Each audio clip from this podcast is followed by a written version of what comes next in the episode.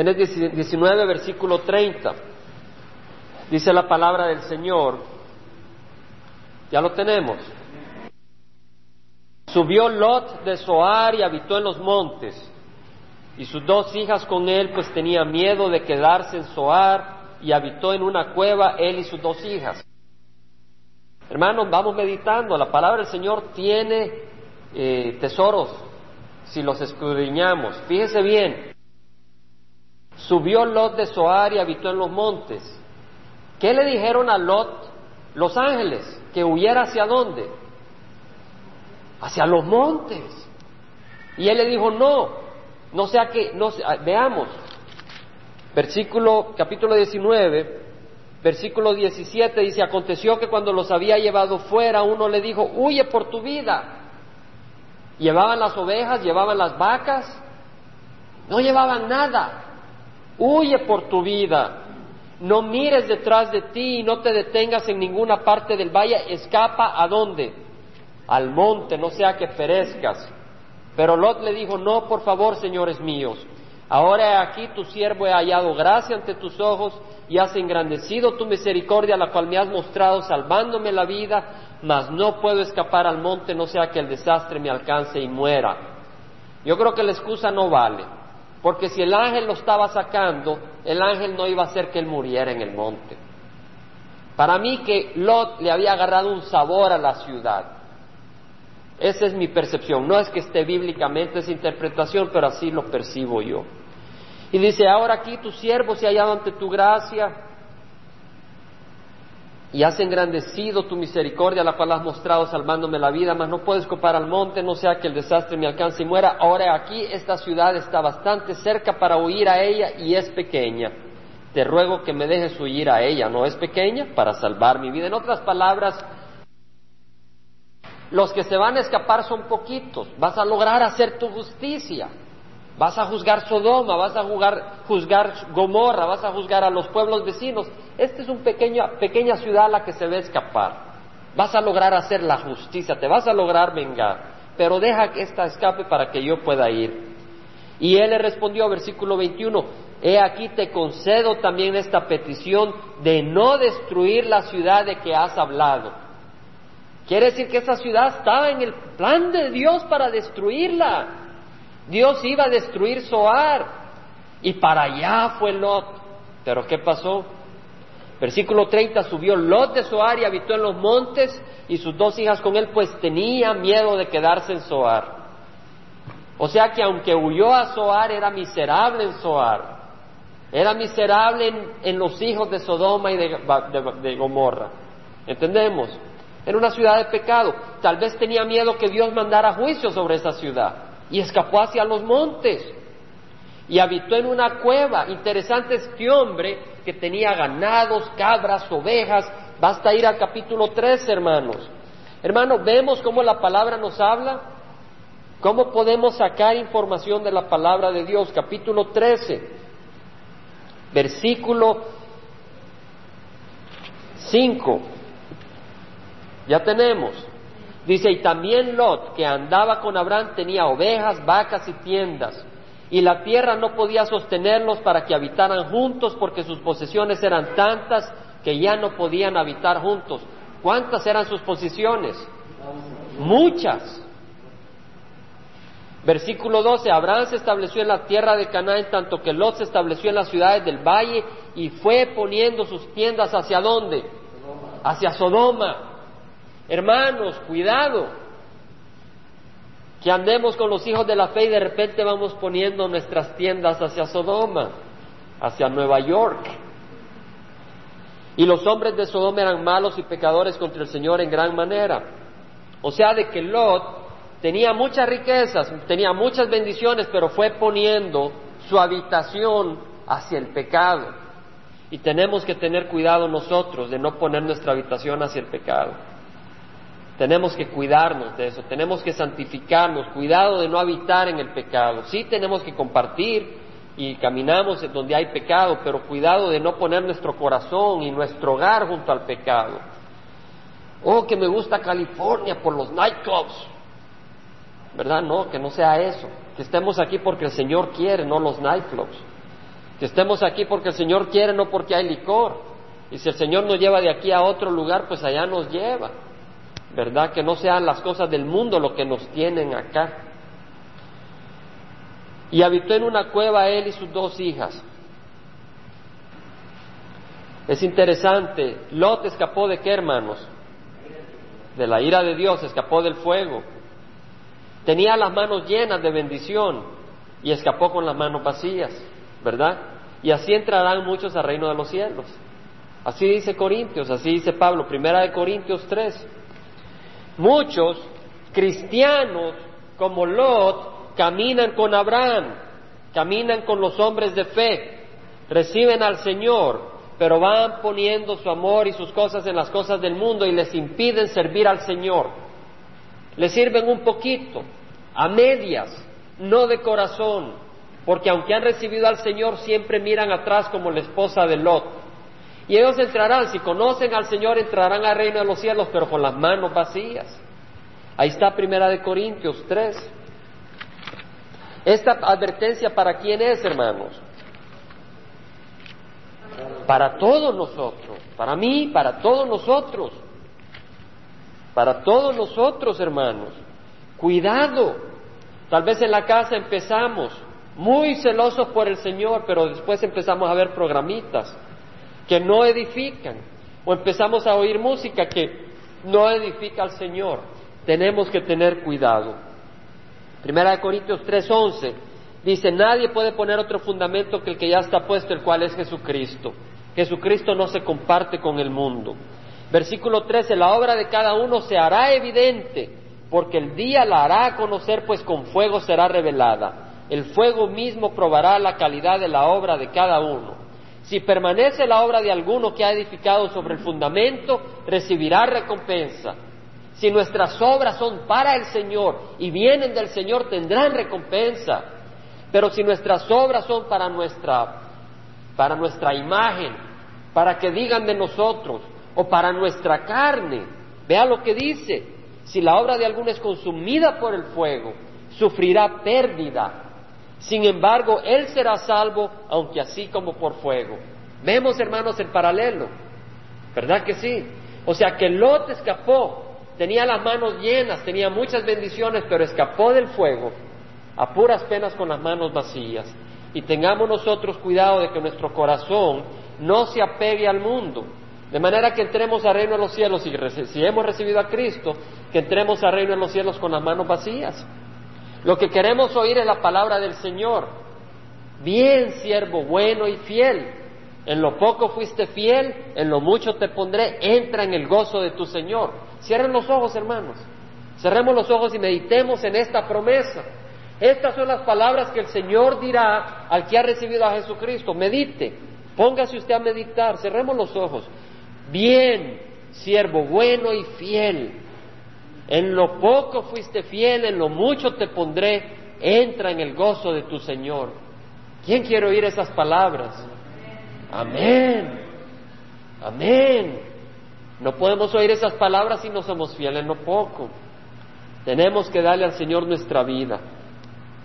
Dice la palabra del Señor, no os dejéis engañar de Dios, nadie se burla.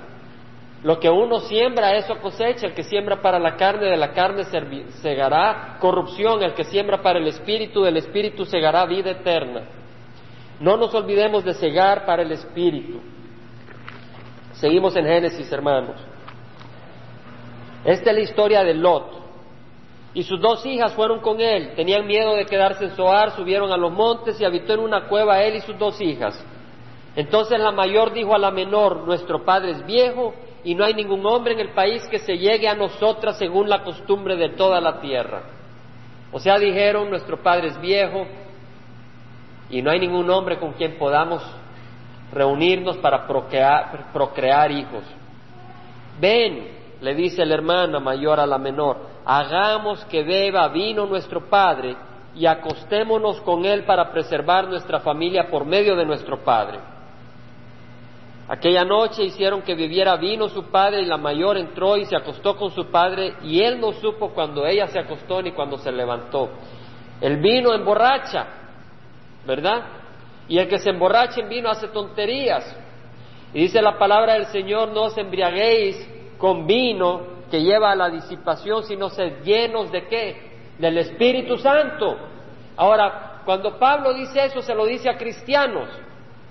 No os embriaguéis en vino que lleva a la disipación, al desorden, sino sed llenos del Espíritu Santo. ¿Cómo es posible si el que recibe a Cristo recibe el Espíritu Santo?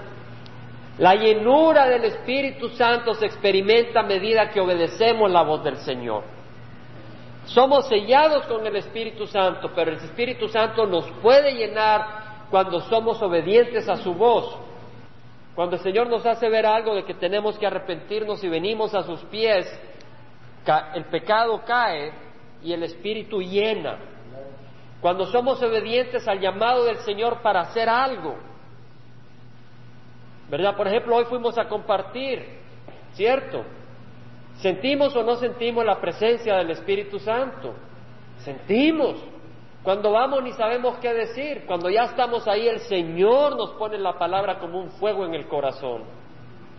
La llenura del Espíritu Santo, ¿cuándo ocurre? Cuando nos hacemos disponibles al Señor. Si no nos hacemos disponibles al Señor, no sentimos la llenura del Espíritu Santo. Pero acá vemos que esta, esta señora, esta joven, esta mujer mayor, se quiso acostar con su padre. Ahora me pregunto, ¿qué tal si mejor, en vez de haberse acostado, en vez de emborrachar a su padre, le hubiera dicho, papá, quiero tener un hombre para casarme y tener familia? Pero lo más seguro es que ni se lo pidió. Y me pregunto cuántas veces el hombre no le pide a su Padre Celestial lo que necesita y anda por otros caminos para buscar lo que busca. Pero el Señor dice, pedid y se os dará, buscad y hallaréis, llamad y se os abrirá. Porque el que busca recibe, el que toca se le abre y el que pide eh, recibe, el que busca encuentra. Tenemos que pedirle al Señor, hermanos. Dice la palabra entonces, que aconteció que al día siguiente la mayor dijo a la menor, mira, anoche yo me acosté con mi padre, hagamos que beba vino esta noche también, y entonces entra tú y acuéstate con él para preservar nuestra familia por medio de nuestro padre. De manera que también aquella noche hicieron que, que bebiera vino su padre, la menor se levantó y se acostó con él, y él no supo cuando ella se acostó ni cuando se levantó y las dos hijas de Lot concibieron de su padre. El pobre hombre estaba tan borracho que ni se dio cuenta. Esto es lo que se llama incesto, ¿verdad? Y abunda ahora en estos días padres que abusan sexualmente a sus hijas, a veces a sus hijos, con homosexualismo. Vemos un gran desorden que habita ahora. Ahora hay, hay personas que no entienden hay algunos grupos que están diciendo está bien que los adultos busquen tener relaciones con los niños, siempre que estén de acuerdo ambos. Así están distorsionando las cosas aquí en Estados Unidos. Pero veamos qué dice la palabra del Señor al respecto. En Levíticos, el Señor, el hombre puede estar muy sucio, muy, muy en la oscuridad, pero la palabra del Señor dice que el incesto no es cosa buena. La palabra del Señor en el capítulo 18 de Levítico 6 dice, ninguno de vosotros se acercará a una pariente próxima suya para descubrir su desnudez, yo soy Jehová. No descubrirás la desnudez de tus padres o la desnudez de tu madre, es tu madre, no descubrirás su desnudez. En otras palabras, descubrir su desnudez quiere decir tener intimidad. Y la palabra ahí está diciendo el Señor, no tengas intimidad, hijos con padres en el capítulo 20 de Levítico, da la pena para el pueblo de Israel que no cometiera esos pecados. Dice en el versículo 11, si alguno se acuesta con la mujer de su padre, ha descubierto la desnudez de su padre, ciertamente han de morir los dos, su culpa de sangre sea sobre ellos. El castigo era la muerte. Versículo 12, si alguno se acuesta con su nuera, ciertamente han de morir los dos, han cometido gran perversión, su culpa de sangre sea sobre ellos. Capítulo 13, si alguno se acuesta con varón como los que se acuestan con mujer, aquí está para los homosexuales. Los dos han cometido abominación, ciertamente han de morir, su culpa de sangre sea sobre ellos. En el mundo a veces los homosexuales no saben, supuestamente, ¿verdad? Que van para el infierno, pero acá la palabra les enseña. que el Señor no acepta el homosexualismo ni el lesbianismo. La palabra del Señor es la luz que necesita el hombre. Versículo 37 del capítulo 19 de Génesis. La mayor dio a luz a un hijo y lo llamó Moab. ¿Quién se acuerda de los moabitas? ¿Quién puede decirme el nombre de una moabita famosa? Ruth. De ahí descendió David. Interesante.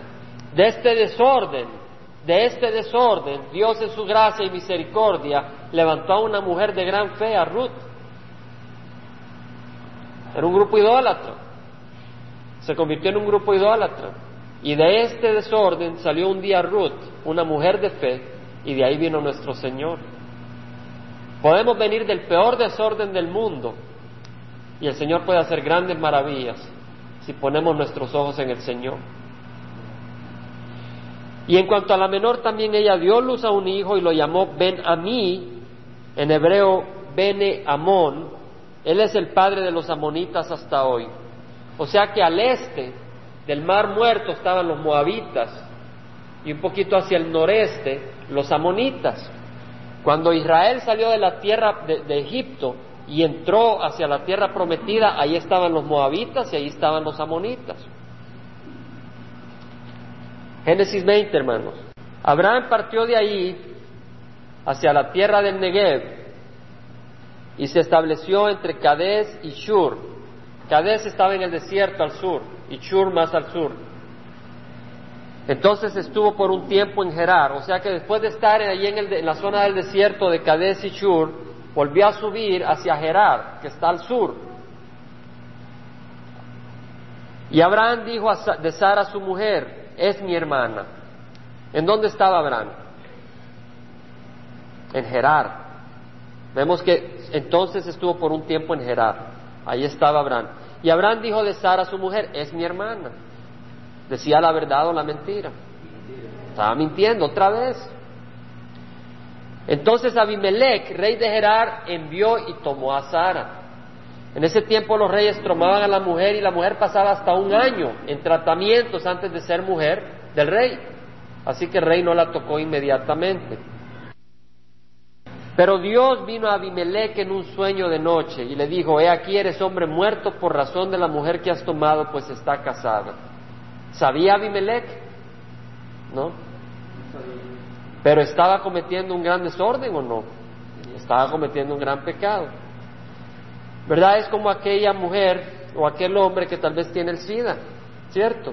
Y no lo sabe. Y viene y se acuesta con otro, con otro, con otra pareja. Y la otra pareja, o sea, la otra persona se contagia. ¿Sabía? No sabía. Por eso dejó de contagiarse, no, se contagió la ley natural, ¿verdad? O el que va caminando sobre hielo fino, delgado, sobre un lago congelado, tal vez no sabe que el hielo es delgado, pero ¿qué pasa? Se hunde para abajo, ¿verdad? Puede que no sepa, pero eso no cambia la realidad. Por eso nosotros necesitamos la palabra del Señor. Y así Abimelech necesitó la palabra del Señor. Vemos, hermanos, Abimelech no se había acercado a ella y dijo, Señor, destruirás a una nación aunque sea inocente. Vemos acá que cuestiona Abimelech a Dios, así como lo hizo Abraham, ¿verdad? Destruirás a un pueblo si hay 50 justos, ¿se acuerdan? Tú eres el Dios de justicia. Aquí Abimelech, destruirás una nación aunque sea inocente. No me dijo él mismo, es mi hermana. En otras palabras, Abimelech dice, él me dijo que era mi hermana. Y ella también dijo, es mi hermano. También Sara mintió. En la integridad de mi corazón y con manos inocentes yo he hecho esto. Hermanos, dice la palabra del Señor. Entonces Dios le dijo en el sueño, sí, yo sé que en la integridad de tu corazón has hecho esto. Y además yo te guardé de pecar contra mí, por eso no te dejé que la tocaras. El único que nos puede guardar del pecado, ¿quién es? El Señor. Hermanos, cuidémonos. A veces decimos, yo creo que no hay pecado en mí. Cuidémonos, busquemos la palabra del Señor. La palabra del Señor constantemente nos está lavando de nuestros pecados. Necesitamos leerla constantemente para ser expuestos al pecado. La luz nos hace ver el pecado. Proverbios 14, 12 que dice, ya lo saben hermanos, hay camino que al hombre parece derecho, pero su fin es camino de muerte. Puede estar uno muy inocente creyendo que va por el camino correcto, pero es un camino de destrucción, camino de muerte. Necesitamos al Señor.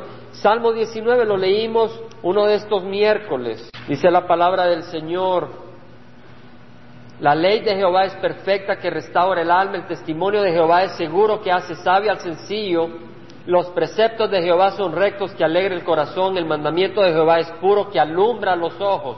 Necesitamos alumbrar nuestros ojos. ¿Qué usamos para alumbrar nuestros ojos? La luz del Señor. ¿Cuál es la luz? La palabra del Señor. Por eso tenemos que leerla.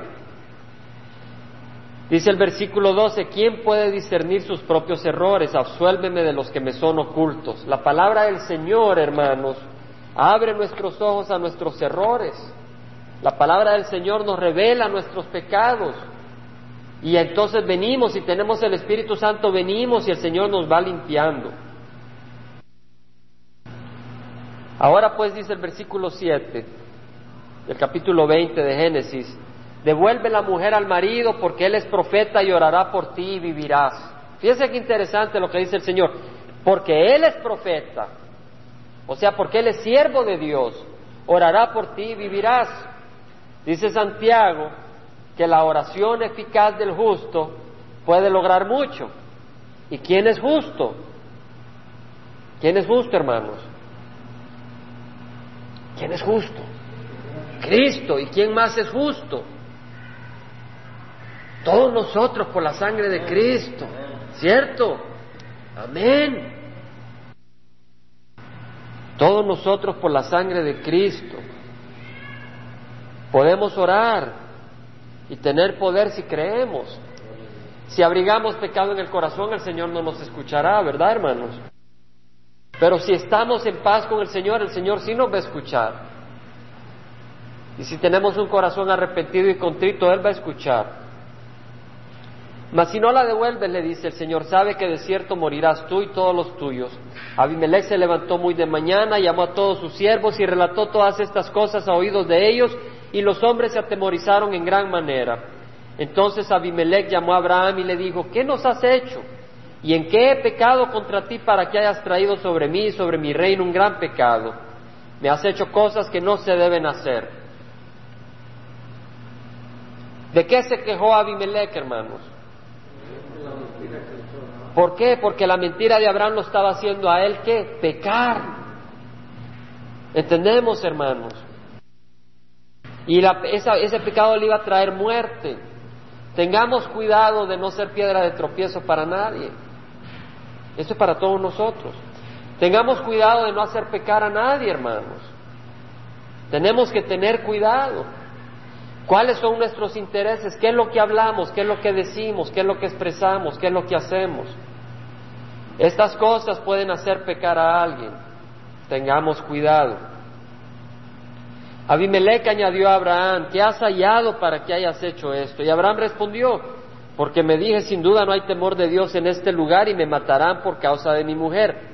¿Tuvo excusa Abraham para mentir? Amén. Tuvo excusa. ¿Era válida la excusa? No era válida. Él tuvo excusa.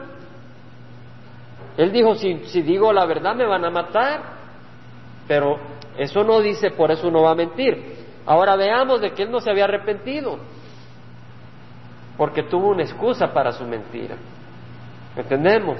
Veamos lo que dice el versículo 12. Dice, además, en realidad es mi hermana hija de mi padre, pero no hija de mi padre, y vino a ser mi mujer.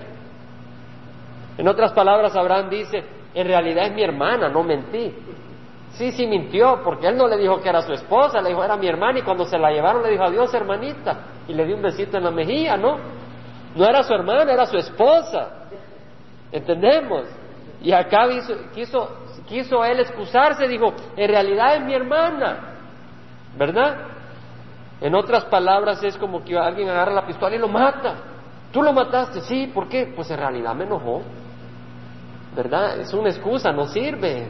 No hay arrepentimiento. Y sucedió que cuando Dios me hizo salir errante de la casa de mi padre, yo le dije a ella, este es el favor que me harás. Cualquier lugar que vayamos dirás de mí, es mi hermano. O sea que Abraham escuchó la voz del Señor. El Señor le dijo, deja todo y sígueme. Ve a la tierra que te voy a enseñar. Y Abraham le dijo, sí te creo. Pero no pensó que Dios lo podía proteger. ¿Entendemos? Y aventó una mentirita. Hermano, y si Abraham lo hizo, nosotros lo hacemos también. Y empezamos con fe. Vamos camino a la tierra prometida. El Señor nos ha prometido, nos saca de Ur de Caldea, de la tierra de idolatría. Y decimos, sí, Señor, vamos. ¿Verdad? Pero ya después una mentirita aquí, una mentirita allá. Abimelech tomó ovejas y vacas y afligió siervos y siervas y se las dio a Abraham y le devolvió a Sara a su mujer. Tomá, le dijo, tu mujer y vacas y todo para que no me hagas daño. Y dijo Abimelech, aquí mi tierra está delante de ti, habita donde quieras. Y a Sara le dijo, mira, he dado a tu hermano mil piezas de plata. He aquí esta es tu vindicación delante de todos los que están contigo y ante todos quedas vindicada. Un poquito de dinero. Abraham oró a Dios. ¿Quién oró a Dios, hermanos? ¿Era un hombre perfecto? No. Mintió. Pero Abraham oró a Dios y ¿qué dice la palabra? Dios sanó a Abimelech, a su mujer y a sus siervas y tuvieron hijos. Porque Jehová había cerrado completamente toda matriz en la casa de Abimelech por causa de Sara, mujer de Abraham. El que abre y cierra la matriz es el Señor. Lo importante en todas estas cosas es de que en el reino de los cielos todos somos hermanos. ¿Entendemos? ¿verdad? Todos somos hermanos, aquí estamos en un pasaje temporal. Y lo que cuenta, lo que cuenta, no es cuántos hijos tenemos, lo que cuenta es a quién le hemos dado nuestra vida. En el reino de los cielos, yo no voy a decirle a la gente, aquí está mi hijo Daniel, aquí está mi hija Clarisa. No voy a decirle eso. Aquí están mis hermanos en la fe. En la carne son mis hijos ahorita, pero en la eternidad no. Ya se ve triste mi hija, me mira triste, respira así. Ay, papi, me dice. Pero no, allá en el, en el reino somos hermanos, entendemos. Y la que no tiene hijos tendrá muchos hermanos, entendemos. Las cosas son para perspectiva eterna, pero el Señor abre la matriz también, Él es el que tiene poder. Entonces Jehová visitó a Sara, porque todo tiene un propósito. Sara tuvo hijos hasta que tuvo 90 años. Todo tiene un propósito. Jehová visitó a Sara como había dicho, e hizo Jehová por Sara como había prometido. ¿Qué cumplió el Señor? Sus promesas. Y las promesas del Señor son siempre sí en quién? En Cristo Jesús. El Señor cumplió sus promesas ¿cuándo? A su debido tiempo. Porque el versículo 12 dice, Sara concibió y dio a luz a un hijo Abraham en su vejez en el tiempo señalado que Dios le había dicho, a su debido tiempo. Dice la palabra del Señor, el que persevera bajo la prueba recibirá la corona de vida que Dios ha prometido a los que le aman. ¿Entendemos, hermanos? Hay que perseverar y la corona no la vamos a recibir ahora, la recibiremos cuando? A su debido tiempo. El Señor dice, haced bien sobre todo a los que son de la familia de Dios y no os canséis porque a su debido tiempo segarás, cosecharás bendición, cosecharás fruto a su debido tiempo. Estas cosas son a su debido tiempo. Y dice la palabra que Abraham le puso el nombre de Isaac. Isaac quiere decir el ríe, porque Abraham se rió cuando le contó el Señor de que pues a su edad iba a tener hijo, ¿verdad? Abraham se rió al hijo que le nació, que le dio a luz Sara, y circuncidó a Abraham a su hijo Isaac a los ocho días como Dios le había mandado. Abraham tenía cien años cuando le nació su hijo Isaac, y dijo Sara, Dios me ha hecho reír, cualquiera que lo oiga se reirá conmigo. Mira la viejita, está embarazada. Mira, la viejita tuvo un varón. Es como ver eh, a una viejita de 90, 95 años ahí cargando. Se reía medio mundo. Y añadió, ¿quién le hubiera dicho a Abraham que Sara amamantaría hijos? Pues bien le ha dado a luz un hijo en su vejez.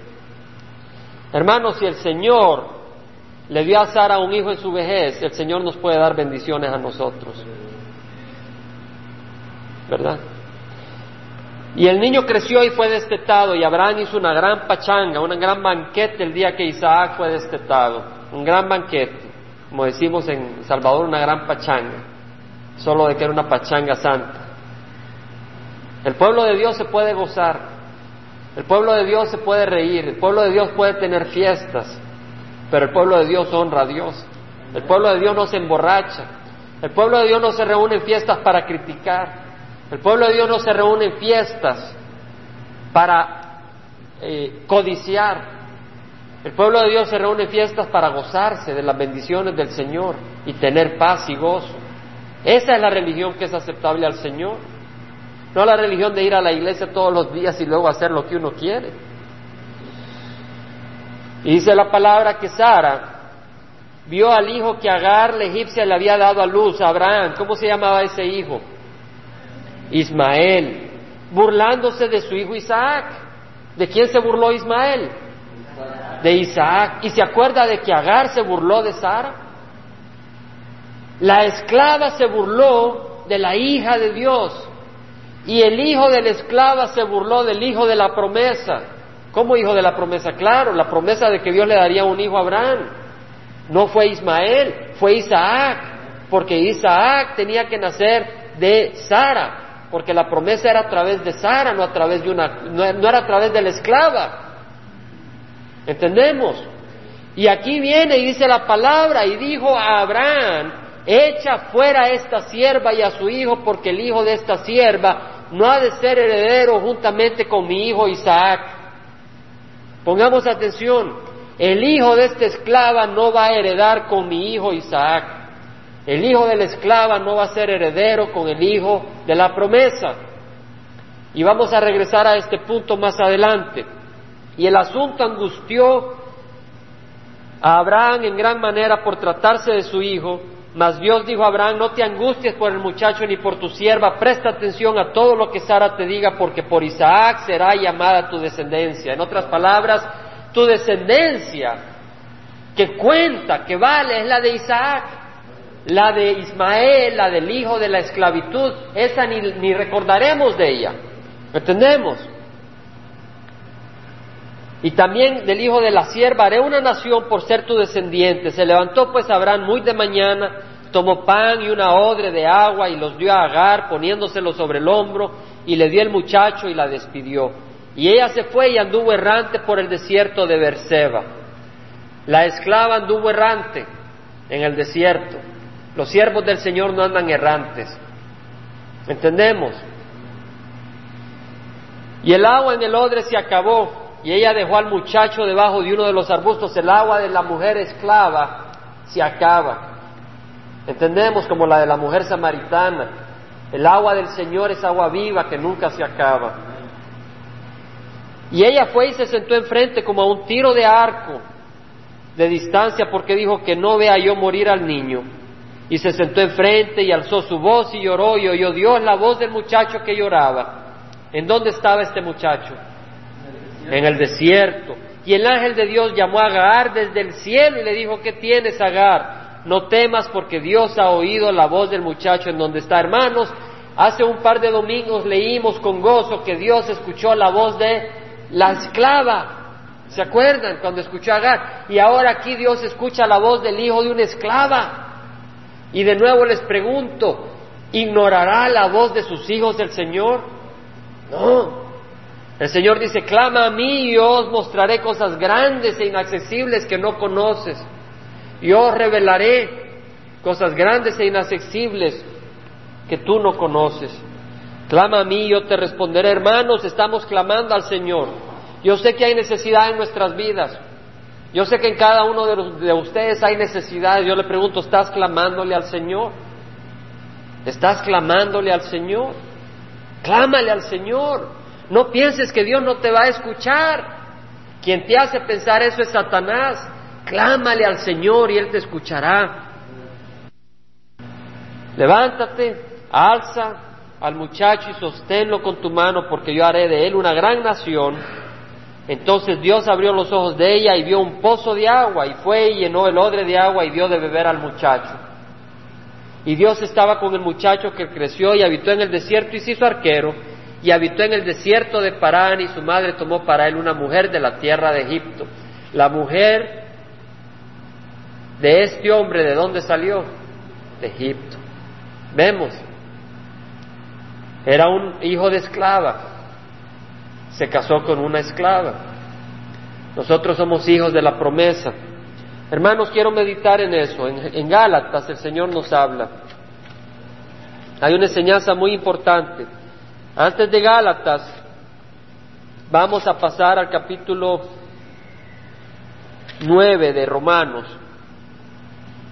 Pongamos atención, hermanos. Esta es la enseñanza principal, probablemente, de este estudio. Dice el Señor, digo la verdad en Cristo no miento dándome testimonio mi conciencia en el Espíritu Santo de que tengo gran tristeza y continuo dolor en mi corazón porque desearía yo mismo ser anatema, es decir, ser destruido, separado de Cristo por amor a mis hermanos, mis parientes según la carne, que son israelitas a quien pertenece la adopción como hijos. Dios los había adoptado y la gloria, las bendiciones, los pactos, la promulgación de la ley, el culto y las promesas de quienes son los patriarcas y de quienes según la carne procede el Cristo, según la carne, el cual está sobre todas las cosas. ¿Quién está sobre todas las cosas? Cristo. Dios bendito por los siglos, amén. ¿Quién es Dios bendito? Cristo. Pero no es que la palabra de Dios haya fallado. En otras palabras, está diciendo Pablo, los israelitas ellos son adoptados por Dios. Ellos merecen, en otras palabras, la gloria. Dios quiere que ellos hereden la gloria. Ellos han recibido el pacto, ellos han recibido la palabra de Dios, el culto, las promesas, pero dice, han fallado. A pesar de todo eso, ellos no lo han recibido porque dice, pero no es que la palabra de Dios haya fallado, porque no todos los descendientes de Israel son Israel. En otras palabras, no es que la palabra de Dios ha fallado, sino que hay muchos israelitas que no son Israel. Son Israel en cuanto a la carne, pero no son el pueblo de Dios en cuanto al espíritu. ¿Entendemos? Eso es lo que quiere decir. Hermano, y así en las iglesias. Habrán muchos en Calvary Chapel que dicen somos cristianos. Serán cristianos en cuanto a que se agrupan, pero no serán cristianos en cuanto al espíritu, porque tienen que nacer de nuevo. Dice, pero no es que la palabra de Dios haya fallado, no, la palabra de Dios no falla. El versículo 7 dice, ni son todos hijos por ser descendientes de Abraham, sino que por Isaac será llamada tu descendencia. Por Isaac, no por Ismael, no por el hijo de, de la esclavitud. Esto es, no son los hijos de la carne los que son hijos de Dios. Si aquí hay algún jovencito, aquí le hablan los jóvenes, que porque sus padres recibieron a Cristo, creen que tienen a Cristo, no. Ellos tienen que recibir a Cristo. Cada jovencito tiene que caminar con Cristo Jesús. Su padre o su madre podrán ser llenos del Espíritu Santo, pero ellos tienen la decisión que hacer, o seguir a Cristo o no. No son los hijos de la carne los que son hijos de Dios, sino que los hijos de la promesa, los hijos que creen en Jesús, son considerados como descendientes. ¿Entendemos, hermanos? Vamos a Gálatas, Gálatas 4, versículo 21. Vamos a ir a ver a una alegoría que habla de Isaac y de Ismael. Tenemos 4.21 ya, hermanos. Dice la palabra, decidme los que estáis, los que deseáis estar bajo la ley. Hay gente que quiere estar bajo la ley. Me decía una hermana hace un mes tal vez, que había estado en una reunión y que hay personas que están bajo la ley y que la estaban despreciando. Hay gente que quiere estar bajo la ley para qué? Para decir, esto he hecho yo, esta es mi santidad, estas son mis obras. Los que deseáis estar bajo la ley, no oís a la ley, En otras palabras, ¿no has puesto atención? Está escrito que Abraham tuvo dos hijos, uno de la sierva y otro de la libre, uno de la esclava y otro de la libre, pero el hijo de la esclava nació según la carne, nació de acuerdo a la voluntad del hombre, de acuerdo al plan del hombre, y el hijo de la libre por medio de la promesa. Esto contiene una alegoría, una alegoría es algo que simboliza. Esto contiene una alegoría, pues estas mujeres son dos pactos. Agar representa un pacto, Sara representa otro pacto. Sara tuvo hijo debido a la promesa. Agar tuvo hijo de acuerdo al plan del hombre. Ambos eran hijos de Abraham, ¿entendemos? Pero, pero uno fue de acuerdo a la voluntad del Espíritu Santo, no fue que el Espíritu la, la impregnó como hizo con María, pero fue de acuerdo a la voluntad del Espíritu Santo, el otro fue de acuerdo a la idea de Abraham y de Sara. ¿Entendemos? Y dice la palabra, una procede del monte Sinaí que engendra hijos para ser esclavos, esta es Agar. O sea que así como Agar representa esclavitud porque salió de Egipto, Agar representa también a los que están esclavos a la ley. ¿Entendemos, hermanos? Ahora bien, Agar es en el monte Sinaí, en Arabia, y corresponde a la Jerusalén actual, a la Jerusalén de hoy en día, donde los judíos son esclavos de la ley, porque no han abierto sus ojos a Cristo Jesús y sus promesas. Porque ella está en esclavitud con sus hijos, pero la Jerusalén de arriba es libre. Esta es nuestra madre. ¿Cuál es tu madre? ¿Jerusalén de arriba o la Jerusalén de, abajo? La de arriba porque escrito está, regocíjate, oh Esther, y la que no concibes, prorrumpe y clama, tú que no tienes dolores de parto, porque más son los hijos de la desolada que la que tiene marido. Los hijos de la desolada, sin dolores de parto, tiene hijos, ¿entendemos? Porque los hijos del nuevo pacto no nacen por esfuerzo humano, ¿entendemos? Nacen por el Espíritu Santo. Ahora ya están las denominaciones, los testigos de Jehová con esfuerzos humanos dando a luz. ¿Entendemos? Pero dan a luz hijos del demonio.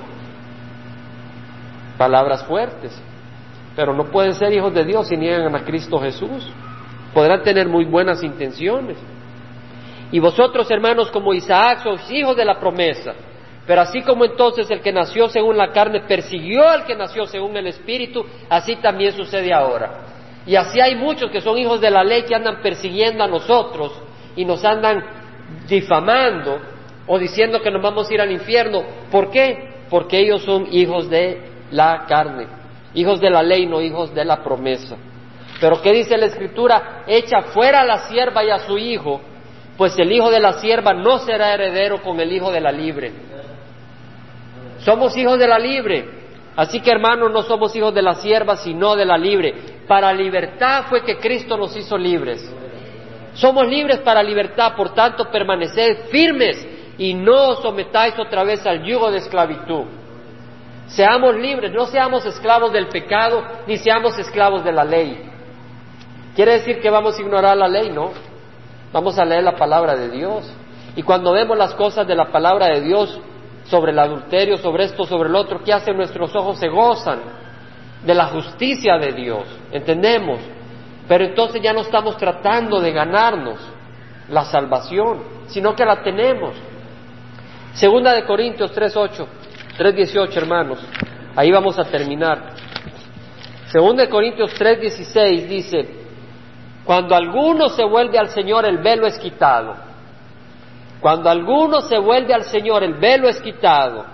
Ahora, así como, así como Agar estaba ciega, no sabía que allí había un pozo con agua en el desierto. El Señor le dijo, mira, ahí hay un pozo con agua. Tú vuélvete al Señor y Él te enseña. El velo es quitado. Ahora bien, el Señor es el Espíritu y donde está el Espíritu del Señor, ¿qué hay? Libertad. Pero nosotros todos con el rostro descubierto, con el rostro descubierto, contemplando como a un espejo la gloria del Señor, estamos siendo transformados en la misma imagen de gloria en gloria como por el Señor, el Espíritu. ¿Quién nos está transformando? El Espíritu. ¿Cuándo? ¿Cuándo nos transforma? Día a día, ¿cuándo? Cuando lo vemos. Aquí dice, contemplando como en un espejo la gloria del Señor. ¿Dónde contemplamos la gloria del Señor? ¿En una foto? ¿En el periódico? En la palabra del Señor. El Señor dijo, las palabras que yo he hablado son espíritu y son vida. El Señor Jesucristo es el verbo de Dios. Al leer la palabra del Señor contemplamos a Cristo Jesús. Al leer las escrituras contemplamos a Dios y al contemplar a Dios, ¿quién nos transforma? El Espíritu. Somos libres y vamos caminando y Dios va transformando nuestras vidas. Ya no se trata de tratar de cumplir la ley para salvarnos, ¿entendemos? Hermanos, somos libres, démosle gracias al Señor. Cuando fuimos a compartir hoy es interesante que usted le pregunta a la gente, ¿tiene seguridad de salvación? No. Y cuando piensan un poco se asustan, ¿verdad? Como que de repente se asustan. Y después dicen, ¿y cómo puede saber uno? Y se asustan de que uno pueda saber y que no se les haya enseñado, ¿verdad? Vamos a pararnos y cerrar, hermanos.